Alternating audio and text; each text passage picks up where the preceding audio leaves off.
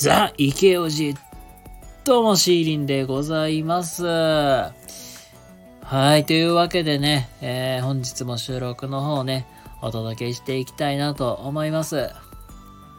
というわけで今日は、えー最初は大変だよというテーマでお話ししていきたいなと思いますので、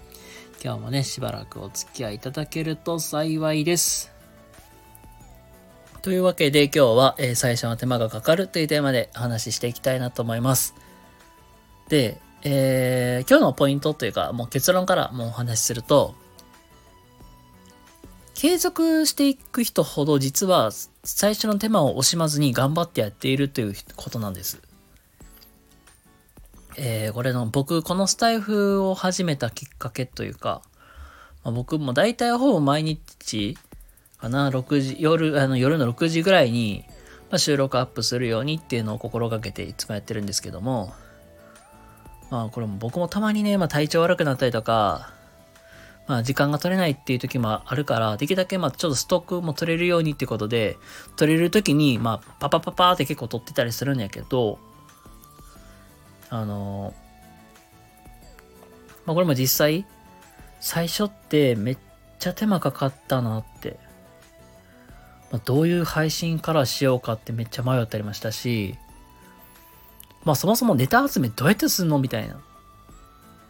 ていうところもやっぱり迷って、まあ今はね、あの朝のうちにいろんなものを目通して、あ、なるほどなって。っていうので、まあ朝のうちにインプットして、まあ、夜もう一回、まあインプットしたりとかして、ここでアウトプットしてるみたいな。まあ、これをもうほぼ毎日続けてるみたいな感じなんですよ。でもこれもね、なんか、まあ習慣化して、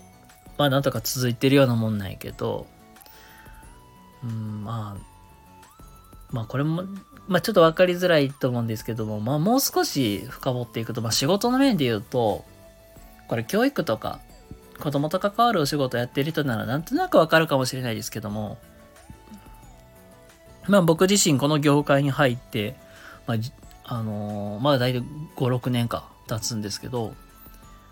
まあ、学生時代のこと頃から含めたら、まあ、10年弱僕は子供とか教育業界に携わってる人間ではあるんですけども、まあ、最初はね、ほんまに大変でした。ほんと。まあ言うたら、まあ右も左もわからないし、まあ、ほぼど素人からスタートして、めっちゃ子供に振り回されましたね、ほんま。で、やっぱりぐっちゃぐちゃになったりとか、まとめたりするのってめっちゃ大変で、子供たちを。でも、その時はその時ですっごい勉強にもなったし、まあ、あとは、ほんまにこれもう最初ってめっちゃ大事だなっていうのも改めて結構学ぶ機会って多かったんですよ。で、この最初がめっちゃ大事ってどういうことかって言ったら、まあ、例えば自分の持つクラス、4月ですね。4月に、まあ、ご対面ってなった時に、必ずここで約束をきちっと守らせるみたいな。あとは、僕、僕自身がこういう、もう僕自身こういうのを見かけたりとか、こういうのしたら、してるのを見たらもう僕怒るでっていう、っていうなんかそういう決まり事ルールっていうのをすごい守らせるように徹底していったっていう。これがね、もう本当に大変マジで。で、そこで、そこで手抜いたりとか、もうサボったりしたりとかしたら、まあそれはね、もうまとまらない、マジで。みんな好き勝手にし出す、まあ、原因にもなっちゃうから。だからもう最初、特に4月に、うちに、まあできるだけもう